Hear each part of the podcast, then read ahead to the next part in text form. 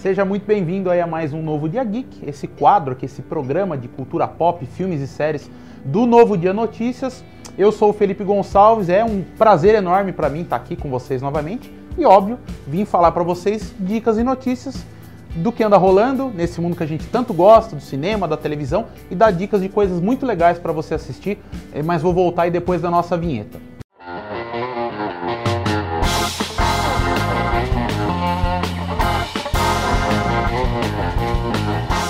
Pois é, pessoal, esse filme, né, essa sequência do Príncipe em Nova York, né, estava sendo negociada, estava quase certa para ir para Netflix, olha só, entrou ali no meio da negociação com a Paramount, a Amazon, e a Amazon comprou, tanto que chegou essa última sexta-feira, um Príncipe em Nova York 2, está disponível já no Prime Video para você que é assinante desse serviço de streaming da Amazon.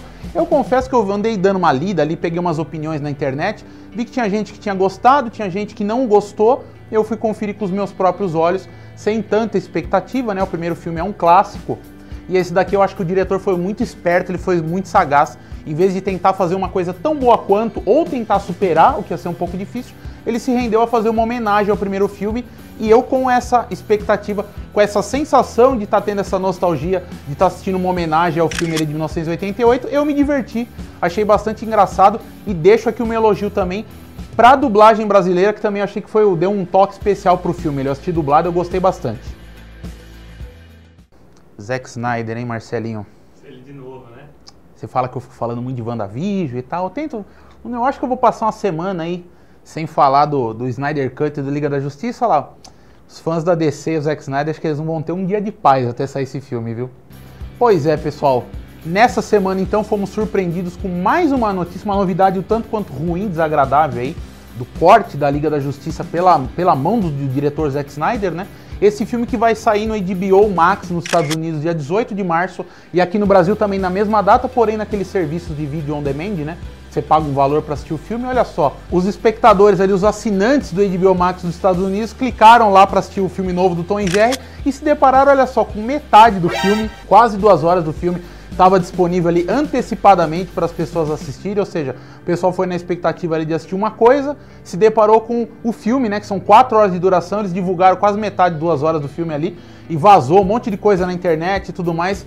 É, não tá fácil não. Até esse filme sair, eu acho que vai acontecer mais coisa ainda. Será que depois que esse filme sair, ouso dizer, será que eles vão fazer um filme ou uma série contando a história, a dor de cabeça que foi para esse filme sair, eu acho que fica uma boa ideia, uma sugestão para Warner Bros fazer essa meia culpa. Infelizmente, em alguns aspectos, o ano de 2021 está sendo muito parecido com o ano de 2020, né? Toda semana, toda, quase todo dia vinha notícia de adiamentos, né? Dos lançamentos do cinema. E olha só, a continuação de Top Gun, o Top Gun Maverick, né? Que seria lançado aí no final de 2021, foi adiado para junho desse ano e olha só, ganhou um novo adiamento esses dias. Agora ganhou uma nova data para chegar aos cinemas aí no dia 22 de julho. Empurraram mais um mês aí esse filme que promete mostrar ali o personagem do Tom Cruise ensinando ali, sendo padrinho, por assim dizer, de uma nova classe de pilotos e tudo mais. E eu quero saber sua opinião, se você gosta do clássico do filme original de 86 e se você está empolgado para assistir essa continuação. Deixa a gente saber. E vamos falar um pouquinho de Marvel também, que está programado para fevereiro de 2022, ou seja, para mais ou menos daqui a um ano, a sequência de Thor Ragnarok, né? O Thor Love and Thunder, né? O Amor e Trovão em português, como você queira. E se todo mundo já tinha ficado surpreso com a escalação da Natalie Portman para viver ali uma, uma personagem que vai ser uma versão feminina do Thor, vai empunhar o martelo e tudo mais, olha só, vocês estão vendo algumas imagens aí dela no set e deixou todo mundo bastante surpreso de perceber que realmente a Natalie Portman, como todos os seus trabalhos, tá se dedicando muito para viver uma super heroína, ela tá, já tá começando a ficar fortona, né? Vocês estão vendo nas fotos aí, e pegou todo mundo de surpresa. E eu quero saber você, se você gosta dos filmes do Thor e dos filmes da Marvel, e se você tá empolgado para assistir esse Thor 4 que chega ano que vem. Pois é, pessoal, então eu tenho uma dica, uma sugestão para trazer para vocês aí da Netflix, né? Saiu aquele anime baseado no Círculo de Fogo, aquele filme do Guilherme Del Toro, que saiu em 2013 no cinema, que eu assisti e eu pirei eu assisti os dois primeiros episódios, estou assistindo ainda, né? E eu tô achando muito legal, gostei muito do visual, da dinâmica, mostra ali então aquelas criaturas, né, que emergiram ali daquela, da, da, daquela fenda chamada de Círculo de Fogo, né? Então a humanidade cria robôs gigantes para lutar com essas criaturas. Um pai e uma mãe são pilotos desses robôs, eles desaparecem passa um certo tempo e você vê que os filhos, né, o filho e a filha desse casal tá seguindo os mesmos passos e também vão se tornar pilotos desses robôs gigantes aí para enfrentar essas criaturas e defender a humanidade. Eu tô achando muito legal, tô achando muito bacana e vim trazer, deixar essa dica para vocês também. Vocês que gostam do filme, dá uma chance, dá uma conferida lá, ver se vocês gostam também. E olha só, enquanto a gente está esperando chegar Falcão e o Soldado Invernal, os fãs da Marvel podem se deleitar aí.